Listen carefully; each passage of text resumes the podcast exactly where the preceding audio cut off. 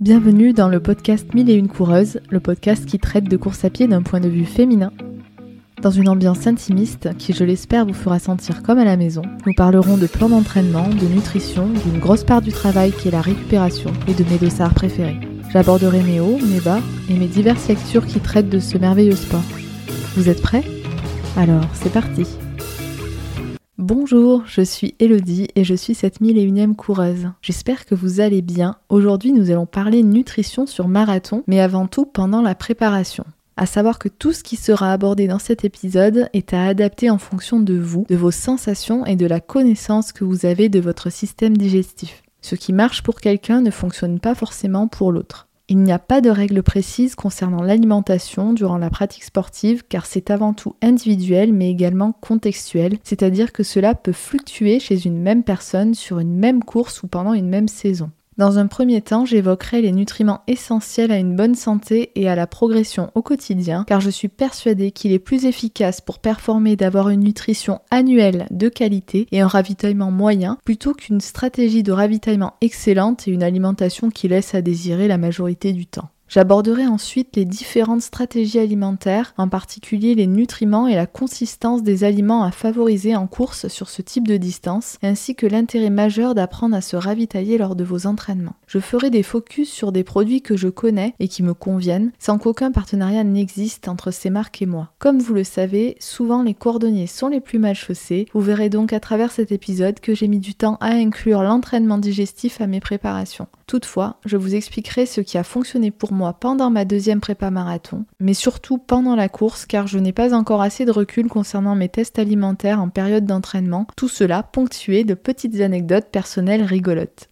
J'espère que le programme vous convient et on y va. Pour un sportif d'endurance, quels sont les nutriments indispensables et combien faut-il en consommer par jour? Doit-on adapter le contenu de nos assiettes en fonction de l'intensité et la durée de nos entraînements? C'est ce qu'on va voir tout de suite. Sportif d'endurance ou pas, il est clair que l'être humain a besoin pour vivre de trois nutriments énergétiques que sont les glucides, les lipides et les protéines, tout en ayant aussi besoin de nutriments non énergétiques, les vitamines et les minéraux.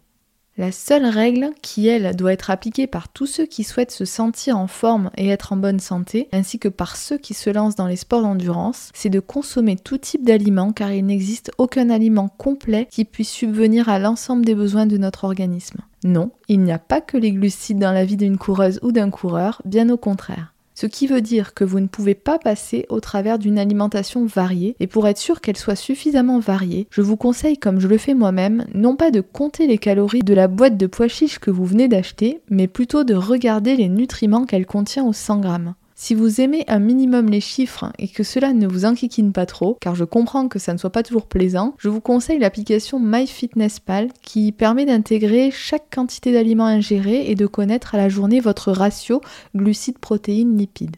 Vous pouvez vous passer de cette application, hein, évidemment, et gérer la ration de façon plus instinctive et moins exacte. Je dirais juste que cette application est un plus, notamment pour celles et ceux qui souhaitent progresser rapidement, car qui dit progression dit charge d'entraînement de plus en plus importante, donc davantage de fatigue. Et pour pallier à la fatigue, il faut bien dormir, mais surtout bien manger. Évidemment, ce type d'appli peut impliquer des dérives du côté du contrôle alimentaire, voire déboucher sur des troubles du comportement alimentaire, alors c'est à utiliser avec parcimonie, en restant souple vis-à-vis de vos envies du moment et en ne vous bridant pas à tout prix. Pour performer, la notion de plaisir est à chouchouter également dans nos assiettes.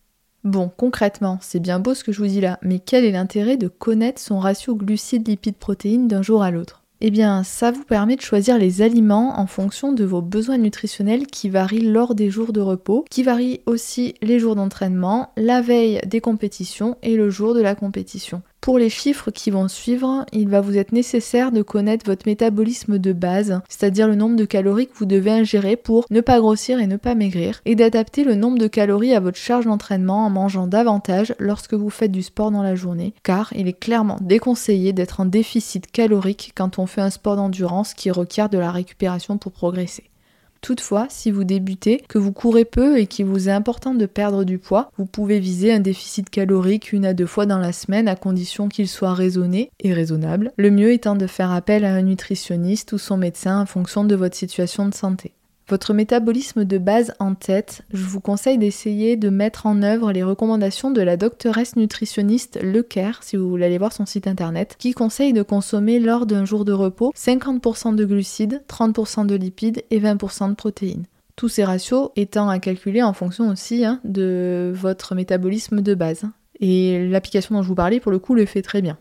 Pour ce qui est des jours d'entraînement, tels qu'un footing tranquille en endurance fondamentale, on peut rester comme ça avec ce type de ratio ou augmenter de 5% sa portion de glucides en diminuant votre part de lipides de 5% également. Le but c'est de pouvoir équilibrer la chose. Pour les jours d'entraînement intenses tels que du fractionné ou une sortie longue avec des portions au seuil, vous pouvez monter à 60-65% votre part de glucides et baisser votre apport en protéines et lipides de 5% environ. Pour les jours de compétition, en se focalisant sur les courses supérieures ou égales à 10 km courus intensément, il est important que sur l'ensemble de la journée et pas uniquement avant la course, d'avoir un ratio de 70% de glucides environ, 15% de protéines et 25% de lipides. Encore une fois, si c'est pas exact, c'est pas grave, hein, bien entendu. Personnellement, ces variations nutritionnelles en fonction de mes activités du jour m'ont permis de maintenir ma masse musculaire et de la développer depuis peu. Et je suis persuadée que ça joue beaucoup sur le fait que ça fait très longtemps que je ne me suis pas blessée. Un simple rééquilibrage a permis tout ça, et je trouve ça quand même fou, non? Je me suis aperçue que je consommais trop peu de protéines, même si étant végétarienne, je faisais très attention aux aliments que je choisissais. Et puis de toute façon, j'étais persuadée que les glucides étaient suffisants pour récupérer en course à pied. Mais non de Deuce, absolument pas, je me suis trompée.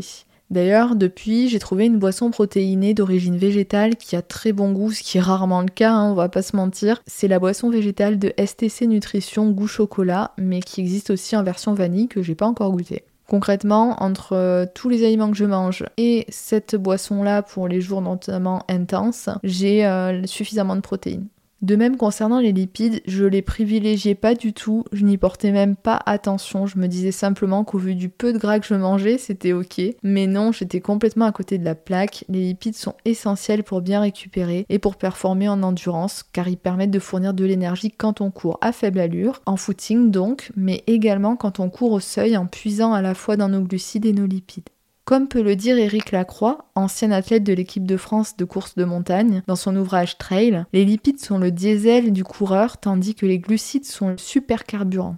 Concrètement, si vous m'écoutez aujourd'hui, c'est que vous allez bientôt vous lancer dans l'aventure marathon, donc les lipides doivent vous intéresser car ils sont le carburant numéro 1 des compétitions longues et exigeantes. Sans préciser dans le détail les aliments sources de lipides à privilégier, je vous liste cependant ceux qui sont à consommer avec modération, les produits d'origine animale et ceux à éviter sont les huiles classiques telles que l'arachide et la végétaline. Il faut aussi éviter les fritures, les sauces grasses et la charcuterie. Évidemment, on prend son parti dans le sens où si vous avez envie de charcuterie de temps en temps, faites-vous plaisir. C'est juste que c'est pas des aliments qui vont fournir les lipides en question qui sont vraiment euh, importants pour l'endurance. Ce qui est à retenir, c'est qu'il faut diversifier ses sources de bons lipides. Il faut privilégier les oméga 3 en bien plus grande quantité que les oméga 6, mais pas de pression, vous pouvez aussi faire au feeling et simplement vous rapprocher des proportions préconisées.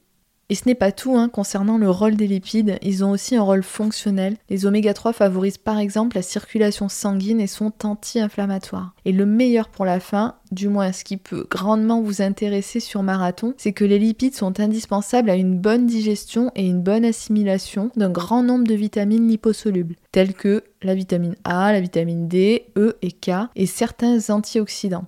Allez, vous n'allez pas me la faire à moi quand même, je suis sûre que vous avez quasi tous vécu une mésaventure en plein entraînement, pas de toilette à proximité et c'est le drame. Car oui, pour vous éviter de finir derrière un arbre en panique à l'idée que quelqu'un vous surprenne, sachez que les vitamines liposolubles non absorbées peuvent stimuler la sécrétion d'eau dans le côlon et provoquer la fameuse diarrhée. Et la meilleure façon de les absorber, ces vitamines, c'est de consommer différents types d'huile, avec modération bien entendu, dans le cadre de votre ratio lipidique. En parlant de mes aventures, ça ne m'est jamais arrivé en compétition, heureusement, mais lors de certaines sorties longues, c'est vraiment l'enfer, ça a pu m'arriver. Par exemple, je me rappelle l'autre jour, c'était il n'y a pas si longtemps, je courais une sortie longue d'une heure vingt en endurance fondamentale, et là, au bout d'une heure de course, je sens que ça va pas du tout, et je me dis, oh là là, Bon, il reste 20 minutes, ça va peut-être le faire. Enfin, franchement, on va dire que j'étais dans l'entre-deux, en mode euh, je suis pas confiante, mais en même temps, euh, j'ai connu pire, donc euh, j'ai cru que ça allait tenir. J'ai accéléré le rythme en conséquence pour me dépêcher, mais en fait, accélérer n'était pas la bonne solution, ça n'a fait qu'empirer la chose. Et bon, par chance, j'ai réussi à trouver un endroit, alors que j'étais en zone urbaine, enfin bref, c'était la cata. et finalement, après coup, je me suis rendu compte que c'était probablement parce qu'en ce moment je prends de la vitamine D euh, et ce jour-là j'avais pas petit déjeuner, je voulais m'entraîner à jeun et donc la vitamine D n'a pas dû être absorbée et ça donné que ben voilà ça a fini euh, dans de beaux draps si je puis dire. Non mais pas du tout, ça a fini dans la nature heureusement. mais bon c'est euh, franchement à éviter, voilà. Vous en conviendrez n'est-ce pas?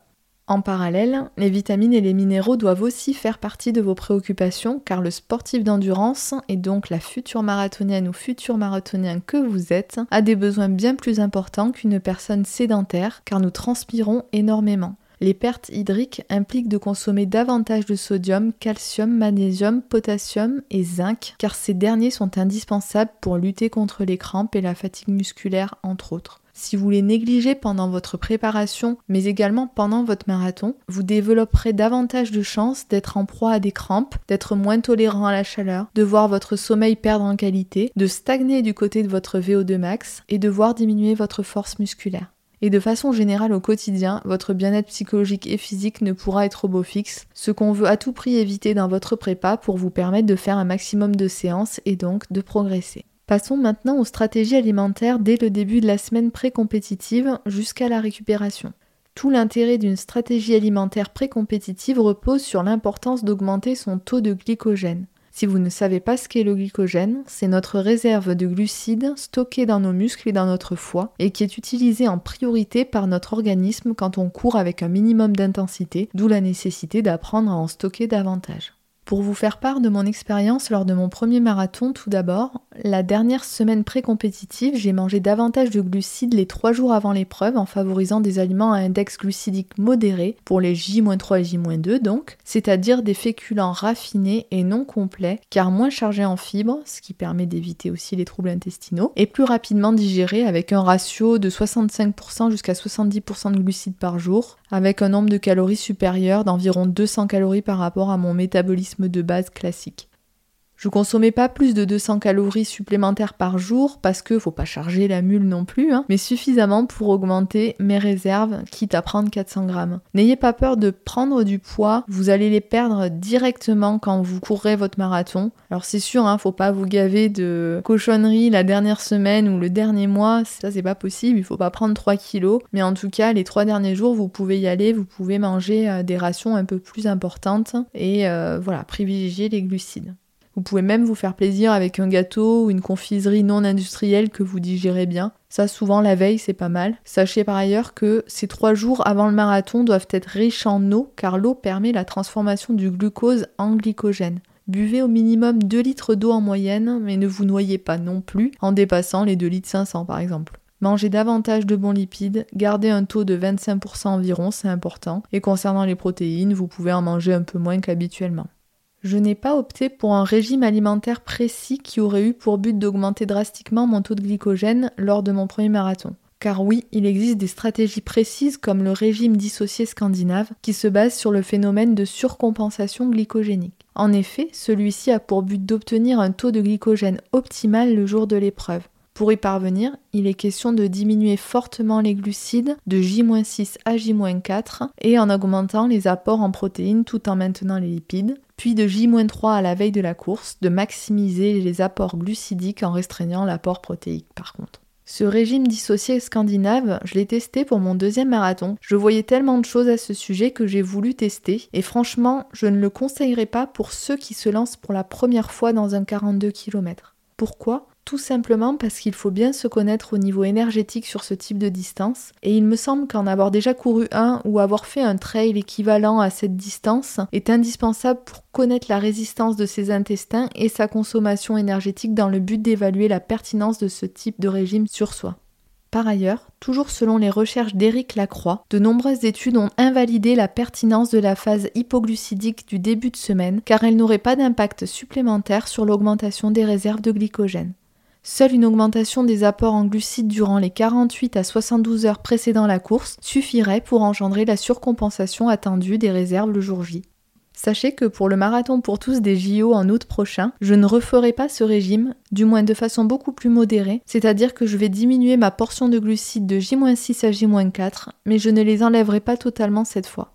Pourquoi ce choix? Car je n'ai vraiment pas l'impression qu'il m'ait été plus utile énergétiquement parlant par rapport à mon premier marathon. Le mur que j'ai subi était bien plus musculaire qu'énergétique, surtout que je m'étais bien ravitaillée et que j'ai la chance de puiser plutôt facilement dans mes lipides pour aller chercher de l'énergie. C'est franchement désagréable de se priver de glucides pendant 3 jours, ça se fait, hein, mais nerveusement et psychologiquement, ça a un coût, en tout cas pour ma part. Et j'ai eu la chance que ça ne m'ait pas affaibli plus que ça, car c'est aussi le risque quand on se lance dans ce type de régime.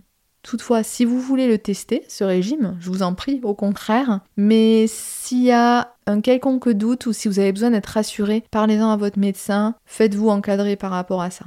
Un dernier point important, lors de mes deux premiers marathons, j'ai arrêté l'alcool un mois avant. Ça, c'est ma règle de base pour limiter le stress oxydatif et améliorer ma qualité de sommeil sur les dernières semaines et optimiser mon état de forme.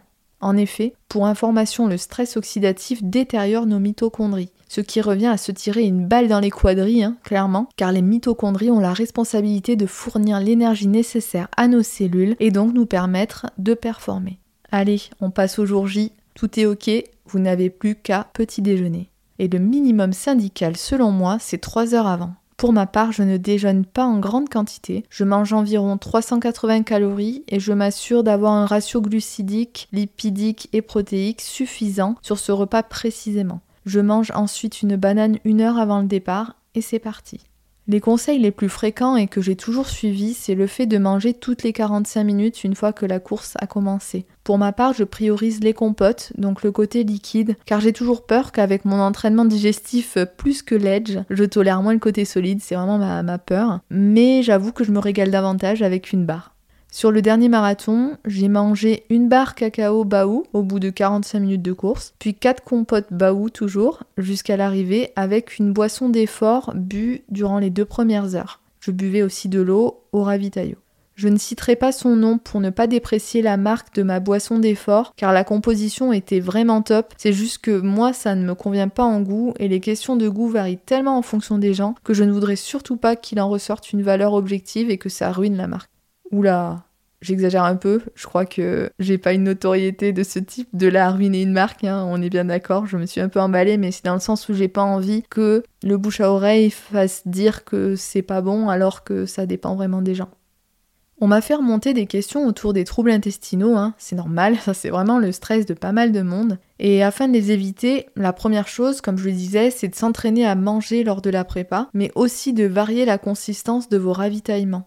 Évitez le full solide quoi. Manger uniquement solide implique forcément un travail plus important de votre système digestif. Comme je le disais tout à l'heure, les lipides sont importants avant et pendant la course pour bien assimiler les vitamines liposolubles et donc vous éviter de couler un bronze en pleine course. Je vous déconseille les gels énergétiques si vous souffrez d'ores et déjà de soucis intestinaux, car ils sont bien plus agressifs en raison de leur forte teneur en glucides que vous prenez qui plus est en une fois et d'un seul coup. Personnellement, les deux fois que j'en ai consommé, c'était très efficace, mais je ne sais pas ce qui s'est passé. J'ai l'impression qu'ils ont déclenché d'énormes fuites urinaires, ou pour le dire plus honnêtement, je me suis fait pipi dessus. La chaleur jouait beaucoup hein, sur ces deux courses. Les deux seules fois où j'ai pris des gels, c'était une chaleur qui dépassait les 30 degrés. Donc potentiellement, ce n'était pas la faute des gels, mais euh, une combinaison de facteurs. Mais franchement, ça ne m'a pas donné envie d'en reprendre avant de m'être entraîné à manger dans mes prépas. Sur marathon, j'ai jamais tenté le coup, j'ai préféré jouer la sécurité. Pour avoir vu des personnes vomir en bordure de route sur marathon, je me suis remerciée d'avoir certes moins de glucides que certains dans le corps, mais au moins j'ai pu finir. Je préfère largement prendre un mur énergétique où t'as toujours plus ou moins moyen de finir ta course, plutôt que de devoir abandonner après avoir fait un gros pâté sur le bas-côté. Après, c'est une question de choix, de parti pris. Soit on tente et puis ça passe, soit euh, voilà, c'est qui tout double. Personnellement, j'ai préféré faire comme ça. Je le répète, nous sommes tous différents à ce sujet, mais personnellement, je conseille aux novices sur cette distance de courir leur premier marathon en consommant 30 à 35 grammes de glucides par heure. Si vous pouvez plus, mieux, mais ne vous fiez pas à la lettre à certaines données, le 60 grammes par heure par exemple, comme on le voit souvent préconisé un peu partout. Évidemment que l'objectif, lorsque vos allures augmenteront significativement, sera d'être capable d'en ingurgiter de plus en plus, mais il me semble délicat et surtout risqué de tabler sur des taux supérieurs à 40 grammes par heure quand on n'a jamais entraîné son système digestif auparavant. Parce que clairement, ce qui se passe, c'est que les muscles de votre estomac et de vos intestins ne sont pas considérés prioritaires par votre organisme et votre cerveau quand vous courez, ainsi ils reçoivent moins de sang pour que les muscles les plus sollicités soient davantage alimentés. Il faut donc apprendre à nos intestins et notre estomac à digérer un grand nombre de glucides avec le moins de sang possible. Et pour cela, il faut s'entraîner à ingurgiter progressivement cette quantité de glucides tout au long de votre prépa marathon. Je vous conseille de faire des tests réguliers sur vos sorties longues en endurance fondamentale, en footing, mais surtout lorsque vous avez des portions à allure marathon. Vous pouvez également vous entraîner à courir le ventre plein juste après un repas par exemple. Personnellement, je ne me suis que trop peu entraînée. J'ai dû manger grosso modo sur trois séances à la fin de ma deuxième prépa marathon parce qu'en fait j'ai horreur de manger en courant. Comme j'ai trouvé des produits naturels et pas trop dosés en sucre, merci la marque Baou encore une fois, c'est passé hein, sur mes marathons et je n'ai pas eu de soucis sur euh, l'ensemble euh, de mes courses. Mais concrètement, j'ai un énorme travail à faire aujourd'hui si je veux continuer d'augmenter mes allures sur cette distance.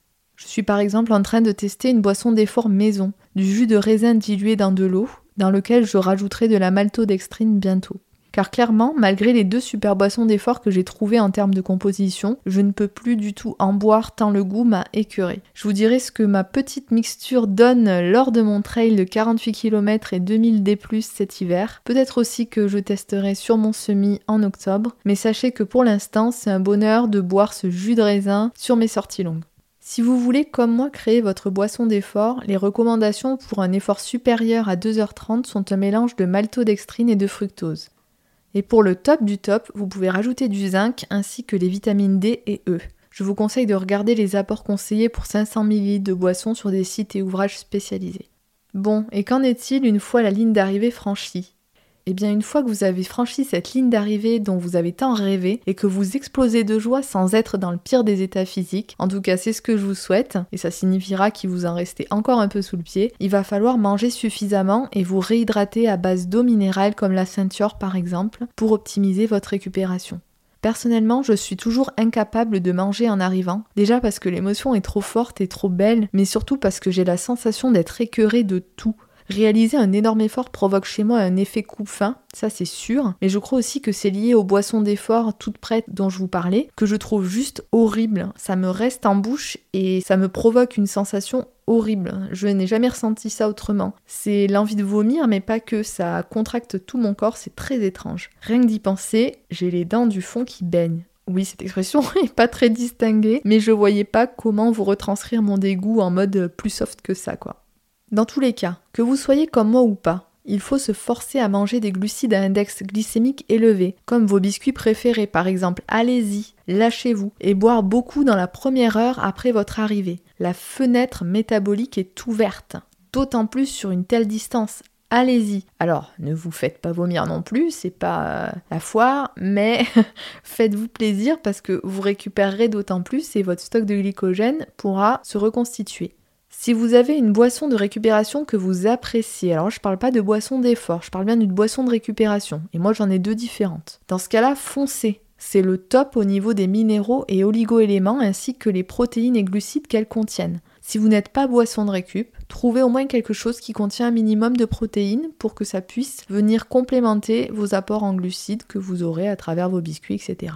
Une barre protéinée par exemple, c'est pas mal. Une fois que vous êtes passé par la phase douche, Faites-vous plaisir évidemment. Le repas d'après-course quand la faim est revenue est juste succulent. Me concernant, je me souviens de mon repas après mon premier marathon, c'était dingue. Des ravioles artisanales exceptionnelles, du petit italien d'à côté exceptionnel. Celui après le marathon de Vienne en Autriche, c'était autre chose par contre. J'ai dû attendre 3h30 après la fin de la course pour commencer à avoir faim et je vous avoue que j'ai pas savouré les premières bouchées tout de suite. Bon, ça n'a pas duré très longtemps, hein. ça s'est fini avec une glace à tomber par terre chez un glacier réputé. Ma gourmandise ne faiblit pas très longtemps, ça je peux vous l'assurer.